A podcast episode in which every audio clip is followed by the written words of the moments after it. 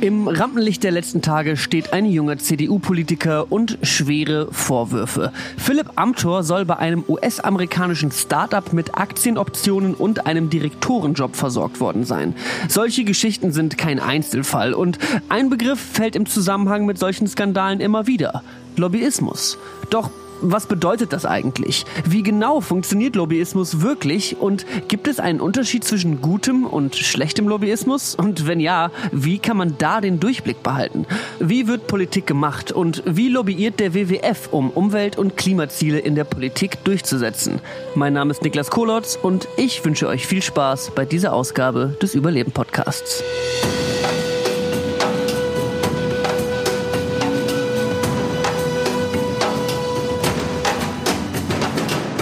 Und darüber reden wir heute mit zwei Gästen, die sich bestens in diesem Thema auskennen. Auf der einen Seite einmal mit Kerstin Gamelin. Sie ist Wirtschaftsredakteurin bei der Süddeutschen Zeitung und sie beobachtet das Lobbyismusphänomen seit Jahren, hat unter anderem ein paar Analysen geschrieben in zwei Büchern über die Strippenzieher in Berlin und Brüssel. Hallo Frau Gamelin, wie geht's Ihnen heute? Ja, hallo. Soweit ganz gut. Ähm, ja, der Tag ist vollbracht und wir hoffen ja eigentlich jetzt alle, dass ähm, die äh, Infektionszahlen niedrig bleiben und wir bald alle in den Urlaub fahren können. Ja, das hoffen wir auf jeden Fall auch. vielen, vielen Dank.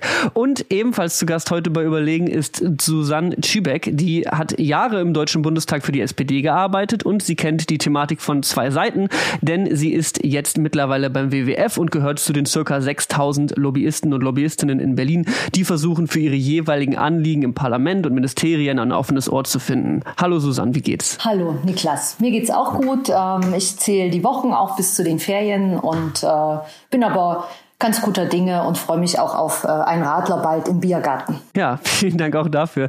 Ähm, das Thema Lobbyismus, das kommt häufig mal auch in der Presse hoch. Also man hat den Eindruck, dass Lobbyismus immer nur dann ein Thema ist, wenn mal kurz ein Skandal aufploppt und ansonsten bekommt man relativ wenig von diesen, ich sag mal, Einflüsterern mit. Ist das vielleicht der normale eigentliche Skandal? Also ist Lobbyismus so eine Art Schattenreich der Demokratie, Frau Gamelin? Also grundsätzlich muss man schon sagen, dass Lobbyismus Lobbyismus bedeutet ja nichts anderes als Interessenvertretung. Und es steht äh, in unserem Land und in allen demokratischen Staaten eigentlich jedem frei, seine Interessen zu vertreten. Also das muss man vorausschicken. Lobbyismus ist nicht per se irgendwas Schlechtes. Dann muss es natürlich auch so sein, dass es eine Art Level Playing Field gibt, dass natürlich alle Leute im Prinzip in einer idealen Welt gleich stark ihre Interessen vertreten können. Und davon sind wir weit entfernt. Und wir merken das immer, wie weit wir davon entfernt sind, wenn eben solche Fälle jetzt wie Philipp Amthor aufploppen, wo man einfach sieht, ähm, dass jemand schon in sehr jungen Jahren eigentlich auf dem Weg ist, äh, ein sehr großer Lobbyist zu werden. Ich denke, wir lernen aus diesem Fall zwei Sachen. Einmal, dass das Lobbyregister äh, im Bundestag immer noch dringlich, dringlich fehlt. Ähm, dass einfach auch die äh, Auskunftspflichten, die jetzt jeder Abgeordnete hat, ähm, viel zu lasch sind. Und zweitens lernen wir auch wieder, und ich denke, das ist ebenso wichtig, dass es immer noch diese Art Männerbünde gibt, ähm, die ähm, durch die Republik quer verteilt einflussreiche männliche Politiker und andere wichtige Menschen, die mal ein hohes Amt hatten, vereinen. Das haben wir schon, ein kleines Beispiel schon ähm, vor 16 Jahren gesehen oder vor mehr als 16 Jahren, als es den Anpakt gab, äh, wo zum Beispiel Roland Koch dazugehört oder aber auch äh, Friedrich Merz die damals auch gedealt haben, wer der nächste CDU-Vorsitzende wird und der nächste Kanzler damit. Sie haben auch gerade schon so ein bisschen angesprochen, das ist grundsätzlich eine Interessensvertretung. Also man nimmt es immer so ein bisschen wahr. Es machen Wirtschaftsverbände, machen, betreiben Lobbyismus, aber auch Umweltorganisationen und Gewerkschaften. Ähm, da passiert ja im Grunde überall mehr oder weniger das Gleiche. Gibt es sowas wie, ich sag mal, gutes Lobbying und böses Lobbying? Also Susanne, du hast selber im Bundestag gearbeitet. Wie nimmst du das wahr? Ja, ich stimme Frau Frau Gammelin zu. Es gibt, also Lobbyismus ist wichtig als Interessenvertretung, auch für eine Demokratie. Und das ist nicht das Problem, sondern das Problem ist eben die Art und Weise, wie er sich vollzieht. Nämlich zu häufig noch oder einfach intransparent und eben auch äh, mit unterschiedlichen Ausgangsbedingungen hinsichtlich äh, der finanziellen Lage. Also auch eine Arbeiterwohlfahrt lobbyiert, äh, Interessen zum Beispiel von Alleinerziehenden, äh, der Paritätische Wohlfahrtverband, die Tierschutzhilfe, äh, Save the Children, äh, Sea-Watch, also ich will es nicht alles aufzählen, aber äh, das sind alles äh, berechtigte Interessen in einer demokratischen Gesellschaft, die gehört werden sollten.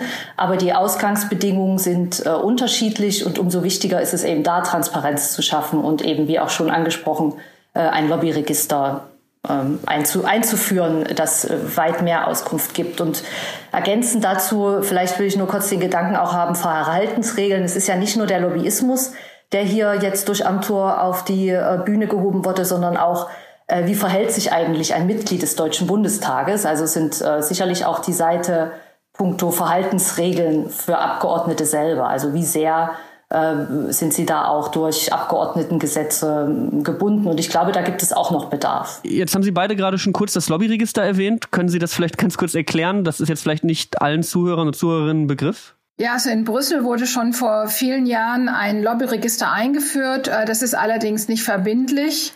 Da sollen sich alle äh, Unternehmen, aber auch Abgeordnete eintragen, die ähm, Interessenvertretungen betreiben. Wir haben damals zu der Zeit allerdings festgestellt, dass es da sehr viele Ungereimtheiten gab. Zum Beispiel war damals Apple gar nicht eingetragen und Apple ist sehr wohl in Brüssel aktiv. Es war auch zum Beispiel Goldman Sachs nicht eingetragen und die waren in, auch in der Finanzgesetzgebung äh, sehr aktiv.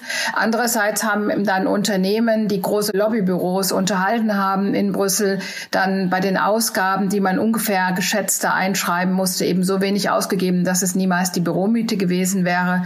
Also es gibt dieses Register da. Es hat allerdings ähm, viele Ungereimtheiten noch. Und damals hieß es, man kann das einfach auch nicht verpflichtend machen, weil die Kommission, die Europäische Kommission verpflichtet ist, allen zuzuhören, die Anliegen haben. Und wenn man jetzt ein Lobbyregister einführen würde, das verpflichtend ist, also wo sich alle eintragen müssen und das die Voraussetzung dafür ist, dass sie überhaupt in der Kommission zum Beispiel vorsprechen dürfen, dann würde man ja gegen die EU-Verträge und diese Pflicht verstoßen, mit allen reden zu müssen. Und ich finde eben, das ist eine sehr fadenscheinige Ausrede, weil man einfach sieht, dass äh, die Behörde sehr oft einfach Vertreter von Banken oder von anderen äh, Großunternehmen empfängt und eben weniger auch dann so diese kleineren Lobbyisten. Und das, ich denke, das Problem ist aber nicht nur, dass vielleicht ähm, äh, Umweltgruppen oder soziale Gruppen weniger die Power haben eines großen Unternehmens, sondern das Problem ist auch, dass zum Beispiel die Institutionen, also wie die Europäische Kommission, aber auch zum Beispiel der Internationale Währungsfonds, ja selber auswählen können, wen sie empfangen. Und die könnten ja zum Beispiel ihrerseits darauf drängen, dass sie sagen, okay, für jeden Banker, den ich empfange, empfange ich auch jemand von einer Arbeitsorganisation und dann selber für einen Ausgleich ähm, sorgen. Und ich glaube, diese Verpflichtung, die steht noch aus. Susanne, wie siehst du das? Genau, wir brauchen das auch. Da ist wirklich äh, das Europäische Parlament vorgegangen. Also die haben wirklich schon mehr gemacht, aber es ist, wie Frau Gammelin ausgeführt hat, noch lange, noch lange nicht genug. Auch im Deutschen Bundestag gibt es seit 1972 schon Lobbyregeln äh, und die sogenannte Lobbyliste, wo man sich halt einträgt, auch alles nicht verpflichtend, äh, aber die Zeit ist auch mit dem Lobbying gegangen und ähm, die Forderung über zum Beispiel von Lobby Control oder auch Abgeordnetenwatch äh, ist eigentlich so vier Kernbestandteile. Ähm, das wäre einfach, dass sie sich verpflichtend registrieren müssten, wobei in der Tat die Frage des verpflichtend, wie bekommt man das hin? Ähm, das wäre Punkt eins. Dann sollen alle Lobbyisten auch äh, eben Angaben machen zu Budget, zu Auftraggebern. Also es gibt ja auch Agenturen, die für andere arbeiten und die dann sagen müssten, wir heißen so und so, aber eigentlich steckt hinter uns zum Beispiel Apple oder eine andere Organisation und wir haben so und so viel Budget und zu welchem Politikfeld. Das wäre Punkt zwei. Der dritte Punkt ähm, eines Gesetzes wäre, dass es öffentlich für alle einsehbar wäre im Internet. Und äh, das vierte, äh, nicht minder wichtige in so einem Lobbyregister wäre eben auch die Einführung einer unabhängigen Bundesbehörde, die eben auch schaut, sind da alle Angaben vollständig, sind da falsche Angaben gemacht worden und sicherlich dann auch in so einem Lobbyregistergesetz dann auch mit einer Sanktionierung verbunden wäre. Das sind aber so die vier Punkte, die Lobby Control fordert und die ja auch letzten Freitag, ähm, also vor einer Woche, im Bundestag auch nochmal debattiert worden sind. Frau Gammelin, ich weiß nicht, wie oft schon das auf der Tagesordnung stand. Das ist schon sehr oft gewesen, ja. Ja, das wäre auch meine Frage. Also wie realistisch ist sowas, dass sowas umgesetzt wird, dass man sich auf sowas verlassen kann, weil es scheint ja immer irgendwie, also es, sieht, es hört sich ein bisschen an, als wären da so viele Schlupflöcher, dass es total schwierig ist, da wirklich eine Kontrolle zu haben, auf die man sich verlassen kann. Ja, es gibt de facto einfach immer noch ganz viele Schlupflöcher und auch die Angaben, die jetzt die Bundestagsabgeordneten äh, machen müssen äh, auf ihrer Homepage, die sind ja auch nur ähm, sehr, sehr einfach. Also die geben Größenordnungen an, in denen sie noch Nebenverdienste haben und müssen auch erst ab einer bestimmten Größenordnung diese Nebenverdienste überhaupt oder diese Tätigkeiten überhaupt angeben. Und wenn ich noch mal einen kleinen Schlenker machen äh, darf zu ähm, dem Fall Amtor, da ist es ja auch so, dass äh, er zum Beispiel angeben wollte auf seiner Homepage, dass er Aktienoptionen hat. Ähm, äh, bei diesem Unternehmen Augustus, das sich mit künstlicher Intelligenz beschäftigt, dieses ominöse Start-up, das ihm aber vom Bundestagspräsidenten beschieden wurde, nein, das braucht er nicht angeben, äh, weil das nur Optionen sind und eben nicht sich manifestiert, noch nicht manifestiert hat in Geld. Und ich glaube, das macht auch schon mal auch deutlich, erstens, das reicht bei weitem nicht aus, was bisher angegeben wird. Und zweitens ist das auch ein komisches Verständnis, ähm, wenn dann entschieden wird, es wird auf Angaben verzichtet, weil ich finde, die Bürger haben schon ein Anrecht darauf zu wissen, für wen die Abgeordneten alle arbeiten und auch was sie da machen. Ja, es ist leider wirklich ein bisschen undurchsichtig und vor allem, da sind so Grenzen bei zwischen Lobbyismus und Politik, die verschwimmen dann einfach. Ja, also ehemalige Politiker werden Cheflobbyisten bei Verbänden. Hildegard Müller äh, als ehemalige Kanzleramtsministerin ist jetzt beim Verband der deutschen Automobilindustrie. Ja, also es ist einfach so ein bisschen, man weiß nicht so richtig, wer, wer wohin geht. Umgekehrt stehen ja auch auf der Gehaltsliste äh, des Bundesumweltministeriums diverse ehemalige Mitarbeiter vom NABU. Ist es da eigentlich irgendwie nach nachvollziehbar, wenn Leute ihre alten Kontakte im neuen Job nutzen? Also letzten Endes werden ja auch dafür die Leute eingestellt, für ihre Kontakte, für ihren Einfluss. Kann man das irgendwie durchschauen, Susanne? Ja, also durchschauen. Es ist jetzt so ein bisschen die Frage, welchen Blickwinkel hat man. Grundsätzlich äh, sind wir ein soziales Gemeinwesen, wo solche Kontakte natürlich wichtig sind. Wenn ich aber jetzt nochmal auf den Bundestagsabgeordneten blicke, oder auch auf jemanden, der an gehobener, gehobener Position ist, der muss natürlich das gesamte Bild abbilden und sich eben verschiedene Meinungen auch oder Interessen auch anschauen und dann klug entscheiden im Sinne des Gemeinwohls und sich nicht durch Lobbyisten das Denken abnehmen lassen. Gibt ja auch ganze Stäbe von Lobbyisten, ähm, die Gesetzesentwürfe schreiben, das ist natürlich auch sehr bequem. Ja, das äh, ist ja auch eine Zeitersparnis, muss ich es nicht machen. Aber das darf natürlich wirklich nicht sein. Dafür ist das Parlament generell einfach in so einer gehobenen Rechtsstellung für unsere Demokratie würde ich sagen, zu diesen Karenzzeiten, also hat Geschmäckle, wenn auch äh, zum Beispiel Pofalla bei der Deutschen Bahn oder auch Sigmar Gabriel mit der Deutschen Bank, was jetzt nicht geklappt hat. Also ich finde es auch äh, merkwürdig, dass es da nicht andere Betätigungsfelder gibt und das ist auch, ich weiß nicht, was ist da die richtige Karenzzeit, ein halbes Jahr, ein ganzes Jahr. Ich wundere mich da schon auch sehr. Wenn ich da kurz einhaken darf, jetzt hast du kurz Karenzzeit angesprochen, den Begriff kannte ich gar nicht. Das ist quasi so eine Art Sperrfrist oder Zeit, in der man ja nicht als Politiker woanders eingestellt eingestellt werden darf. Verstehe ich das richtig? Gibt es sowas? Genau, es gibt ja schon eine Karenzzeit. Sagen wir mal so, ich würde das jetzt nicht grundsätzlich in Bausch und Bogen verurteilen, wenn einer eben erst in einem Ministerium arbeitet und danach in ein Unternehmen wechselt und da die Lobbyabteilung leitet, weil es kann ja schon durchaus hilfreich sein, wenn man jetzt äh, Gesetze schreibt und man weiß, wie es in der Praxis funktioniert und dass man da nicht Paragraphen reinschreibt, die einfach irgendwie Unternehmen dann vor unmögliche Veränderungen stellen. Also sagen wir mal so ein gegenseitiges Verständnis für die inneren Prozesse, jeweils entweder in den Ministerien oder auch in den Unternehmen. Das ist schon, ähm, finde ich, ganz okay und das ist, kann auch hilfreich sein.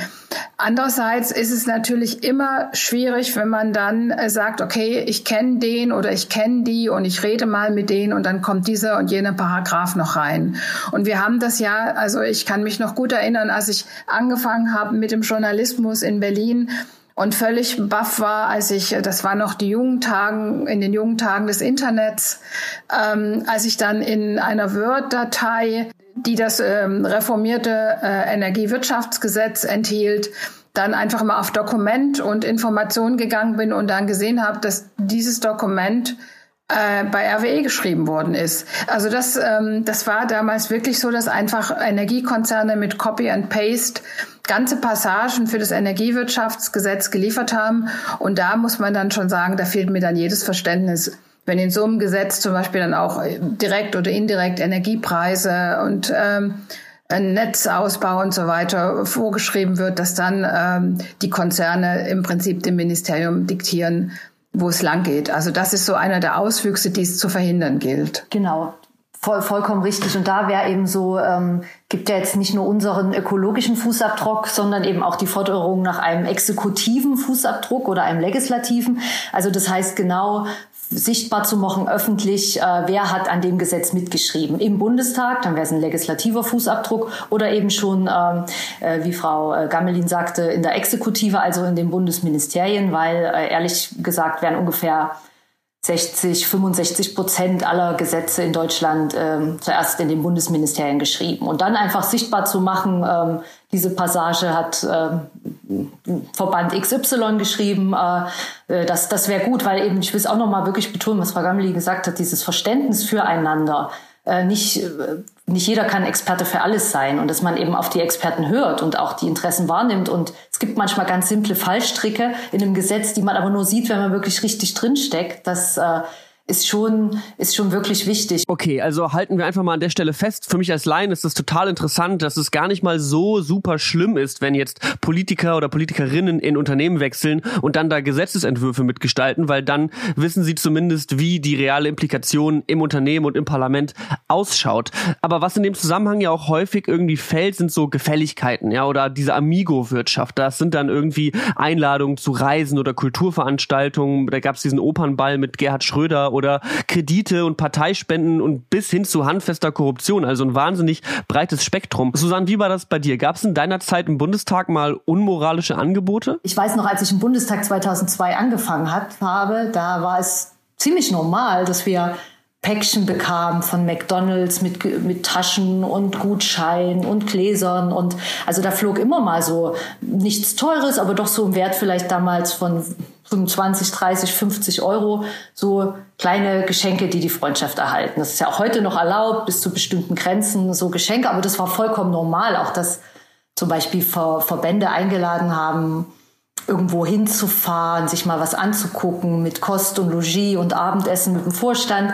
Ähm, also ich, was ich sagen will, ist in den letzten 18 Jahren, ist meine Wahrnehmung, hat sich da schon einiges geändert. In der Problembetrachtung auch bei den Mitarbeitern im Bundestag und auch bei, bei den MDBs. Ähm, zum Beispiel gab es äh, von Marco Bülow, das ist ein Abgeordneter, äh, der sich schon sehr frühzeitig da verpflichtet hat, einfach zu sagen, die Bürger können von uns transparent oder müssen von uns Transparenz erwarten und versucht hat schon, ähm, auch im Bundestag einzuführen auf freiwilliger Basis, dass jeder Abgeordnete sich verpflichtet, aufzuschreiben, wen er in dieser Sitzungswoche getroffen hat und zu was er gesprochen hat und das öffentlich auf seiner Website zu machen. Wir haben da damals mitgemacht und es war aber trotzdem eben auch ein, ein, großer, ein großer Aufwand. Jetzt sind wir an so einer Stelle, dass es eben auch letztes Jahr Verbände gab, die sich in der Allianz zusammengeschlossen haben, der BDI und Lobby Control, die zusammen gesagt haben, es ist auch in unserem Interesse, in unserem eigenen Lobbyinteresse, nicht so wie die Schmuddelkinder mehr zu wirken, aber wir brauchen Transparenz und wir wollen das zusammen. Ich bin da optimistisch, dass wir Schritt für Schritt ähm,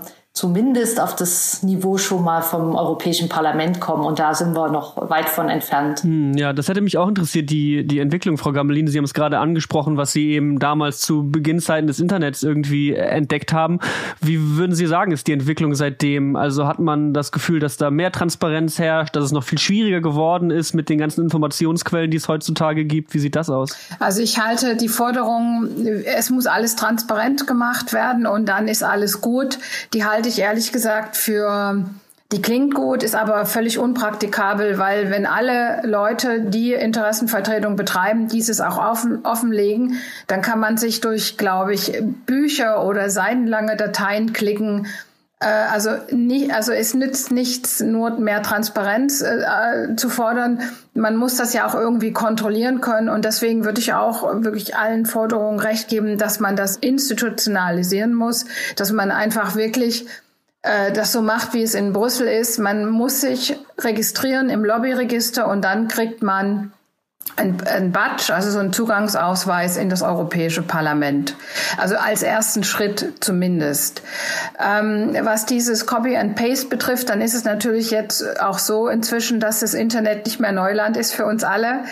Und ähm, auch die Unternehmen sind klüger geworden und ähm, man findet also kaum noch äh, Dateien, wo man einfach auf äh, Informationen gehen kann und dann sieht, oh, ups, das kommt ja von ganz woanders. Das gibt's immer noch, aber das ist schon deutlich weniger geworden. Ansonsten glaube ich, dass die Interessenvertretung eher zu als abgenommen hat. Brüssel ist ja eigentlich ein sehr heißes Pflaster für Lobbyisten, deutlich schwieriger als in Berlin. Wer in Berlin ähm, Lobbyist ist, also eine Dependance leitet von einem Unternehmen oder auch von einem Verband, hat es relativ gesehen einfach. Also er weiß, die, welche Abgeordneten von welchen Fraktionen seine Themen bearbeiten. Er weiß, in welchem Ministerium das läuft und er braucht einen Zugang zum Kanzleramt. Also wenn er diese Kontakte hat, dann ist er gut vernetzt und dann kann man, kann er oder sie sich dann auch gut austauschen.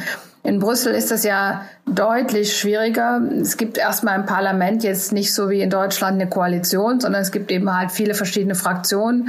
Und man muss dann immer äh, schauen, wer dann äh, Gesetze schreibt, also der Schriftführer eines Gesetzes ist.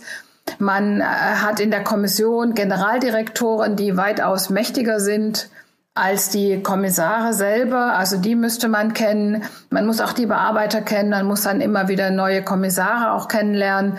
Und natürlich braucht man dann auch noch einen Draht äh, zu den Regierungschefs, weil ich finde, dass die größten Lobbyisten in Brüssel ja sowieso die Regierungschefs sind. Also Lobbyismus in Brüssel bedeutet auch dass die 27 nationalen Regierungschefs da darum ringen, möglichst viel von den eigenen Interessen unterzubringen. Okay, also da findet noch mal eine ganz eigene Art und Weise von Lobbyismus statt. Also man kann da so ein bisschen festhalten, dass es einen starken Unterschied zwischen Lobbyismus im deutschen Parlament gibt und zu dem in Brüssel im europäischen. Susanne, du lobbyierst ja mittlerweile für den WWF. Kannst du mir vielleicht so ein bisschen mal erklären, was das genau bedeutet? Wie sieht deine Arbeit aus? Lädst du dann irgendwelche Politiker auf einen Kaffee ein oder was sind so die Methoden, mit denen man Umwelt- und Klimathemen umsetzen kann? Ja, bis auf die Kaffeeeinladung als spendenfinanzierte Organisation äh, machen wir das nicht. Ähm, genau, also also ich ähm, habe natürlich, ich mache das nicht nur alleine, ich kriege natürlich die ganzen Informationen, also das basierte, was äh, zum Beispiel als Beispiel jetzt die Pandemievorsorge, ist also die Sache, was kann jetzt im deutschen Parlament getan werden, damit das Risiko sinkt, ähm, dass wir zukünftig mit weiteren Pandemien konfrontiert sind. Und das ist etwas, wo ich dann einfach unsere Artenschutzexperten frage und dann schaue ich mir an, zum Beispiel im Umweltausschuss gab es dazu ein Fachgespräch und dann äh, schreibe ich die Büros an oder telefoniere und sage eben einfach, der WWF hat da Expertise und äh, wir würden gerne mal vorstellen, was unsere Antworten sind auf diese, auf diese Frage. Und häufig ist es dann, ja, das interessiert uns und dann gibt es ein Folgegespräch mit dem Experten. Das ist so diese ganz klassische Wissensvermittlung, wo auch wirklich die Büros sehr dankbar sind, weil auch, woher sollen sie das wissen? Wir, wir, wir haben Leute, die dazu arbeiten, die vor Ort auch in den Ländern zum Beispiel waren, wie in Asien, auf so Wildtiermärkten, die da wirklich eine fundierte Meinung haben und wo auch die Abgeordneten dankbar sind, wenn wir einfach sie mit Informationen äh, versorgen oder einfach das Bild zeigen, wie es aus unserer Sicht wäre. Das ist so ein klassisches äh, ja, äh, Interessengespräch, Lobbyistengespräch und das äh, machen, führen wir mit allen Parteien bis auf die AfD. Wir arbeiten nicht mit der AfD zusammen. Das haben wir uns als Kodex, als Verhaltenskodex äh, auferlegt. Der WWF macht nichts mit der AfD. Ähm, und dann sind es natürlich so ganz klassische Sachen, auch dass wir Briefe schreiben an die Kanzlerin, an die Minister, äh, auch mit anderen Verbänden zum Teil zusammen, wo wir zum Beispiel gemeinsam auch sagen, müssen uns bündeln, äh, gemeinsam ist man stärker. Okay, also jetzt hast du ein paar generelle Methoden vorgestellt, Gespräche, Briefe, das macht auf jeden Fall alles relativ viel Sinn für mich, ist alles ziemlich generell gehalten. Hast du vielleicht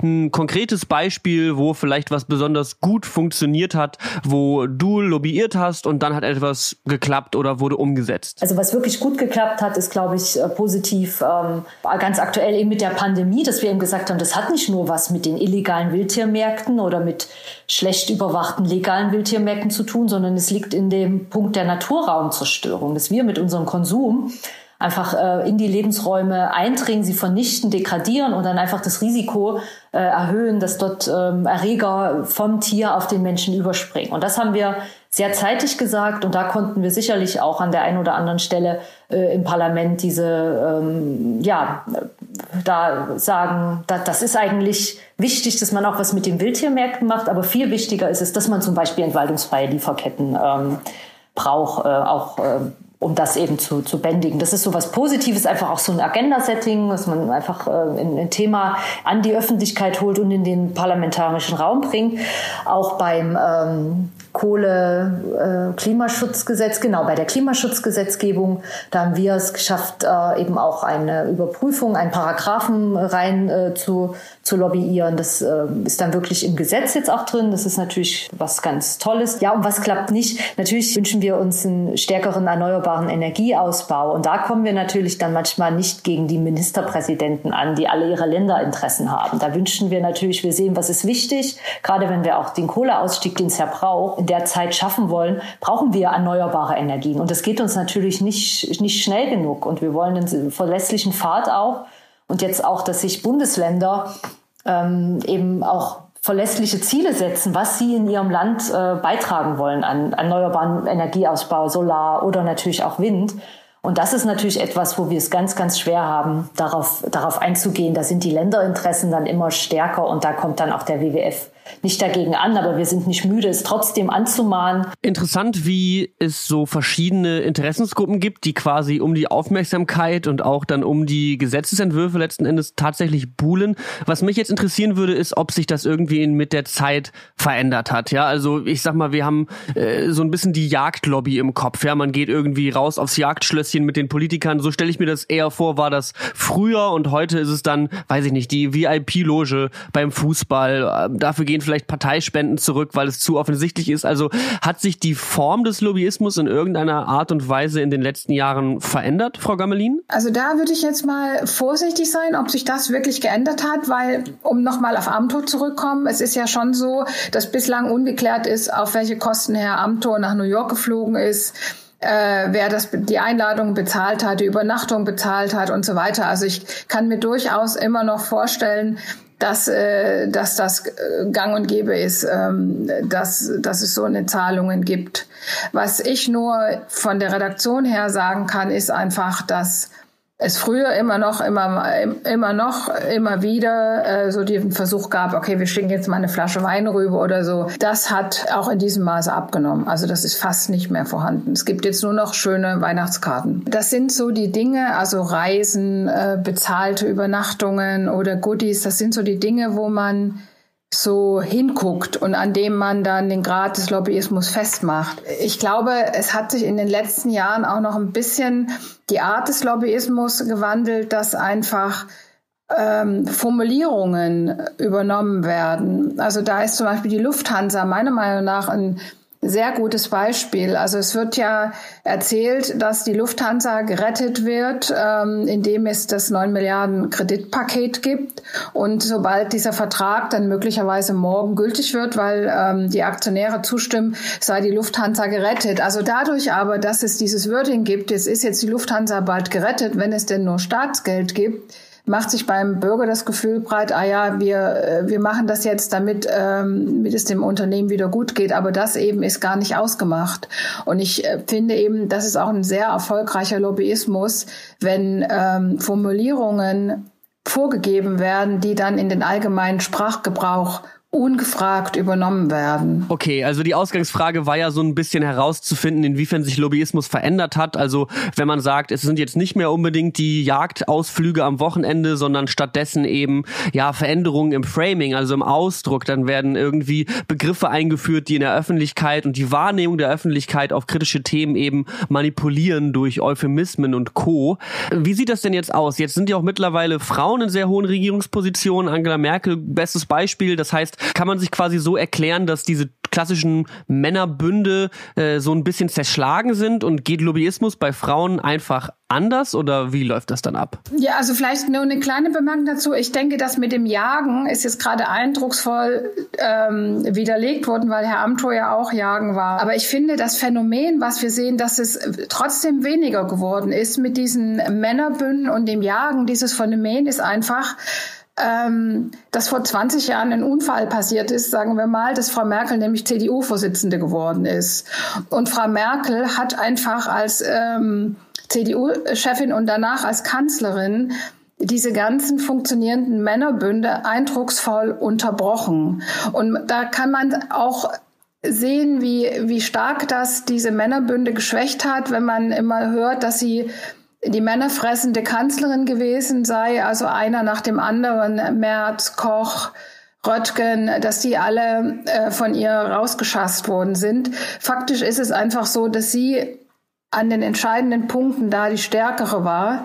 Und ähm, ich glaube, wenn Frau Merkel nächstes Jahr nicht nochmal antritt, und sie wird nicht nochmal antreten, werden wir sehr schnell sehen, äh, dass diese, oder es besteht zumindest die große Gefahr, dass diese Männerbünde sehr schnell wieder an Gewicht gewinnen. Und dann werden wir wahrscheinlich die Rückkehr der traditionellen äh, Lobby Tätigkeiten äh, stärker erleben, als uns das lieb ist. Den Eindruck, es gibt einfach wirklich ähm, äh, viel zu wenige Frauen, auch jetzt in den Familienunternehmen an der Spitze. Bei den DAX-Konzernen bewegt sich was, aber im Schneckentempo und das ist gesetzlich geregnet, äh, geregelt. Auch bei uns müssen wir selbstkritisch sagen, wenn wir mal einen Blick werfen auf die Umweltverbände, also wir gucken immer so auf die Männerbünde in den konservativen äh, Kreisen, aber auch ähm, bei vielen Umweltverbänden gibt es keine, keine Frau äh, an der Spitze, die so auftritt wie, ähm, ja, ne, das ist auch, da muss man auch genau hinsuchen. Also es ist, glaube ich, ein gesamtgesellschaftliches Phänomen, dass wir einfach noch nicht die Frauen haben, die dann miteinander auch anders sprechen und ähm, dann vielleicht eine ganz andere Macht auch von,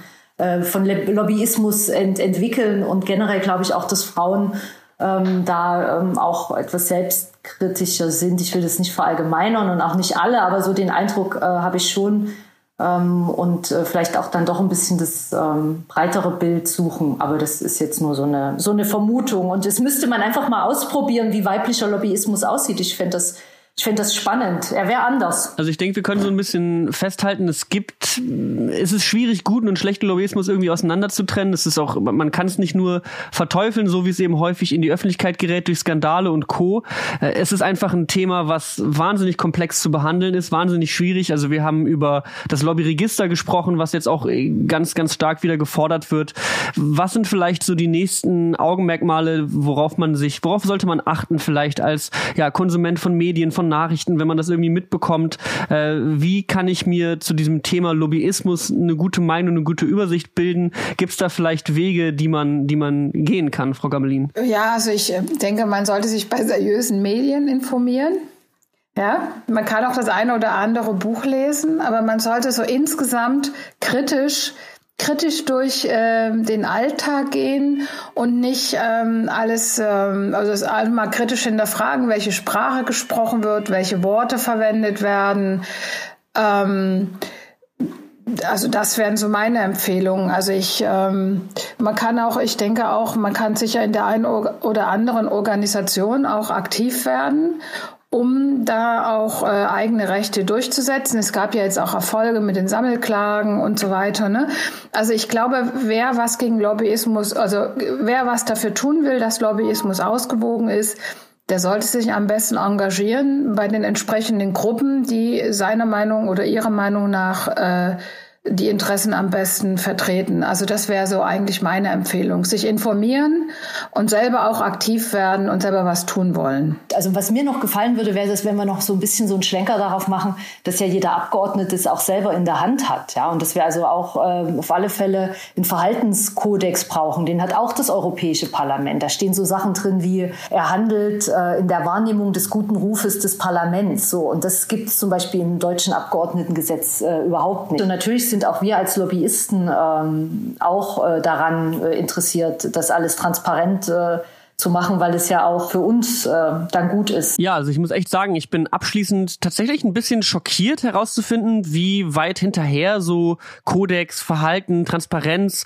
im deutschen Bundestag hinterherhinkt, wenn man es jetzt anscheinend mit dem Europäischen Parlament vergleicht. Aber ich bin auch total beeindruckt und fasziniert und ich bedanke mich für diesen unglaublichen Einblick hinter diese Kulissen, um ein wenig mehr zum Thema Lobbyismus zu erfahren. Und ich möchte mich jetzt nochmal auch ganz kurz an euch da draußen wenden, liebe Zuhörer und Zuhörerinnen. Wenn euch diese Folge gefallen hat, dann würde es mich freuen, wenn ihr ein Like oder ein Abo dalasst, wo auch immer ihr uns gerade konsumiert. Und es gibt jetzt was ganz Neues für euch. Ihr könnt uns jetzt euer Feedback direkt per Mail schreiben. Und zwar an podcast.wwf.de per E-Mail. Das heißt, wenn ihr Fragen habt, Themenanregungen, Gästeanregungen, einfach mal eine Mail tippen. Wir freuen uns von euch zu hören. podcast.wwf.de und wir hören uns dann in der nächsten Ausgabe. Bis dahin, ciao.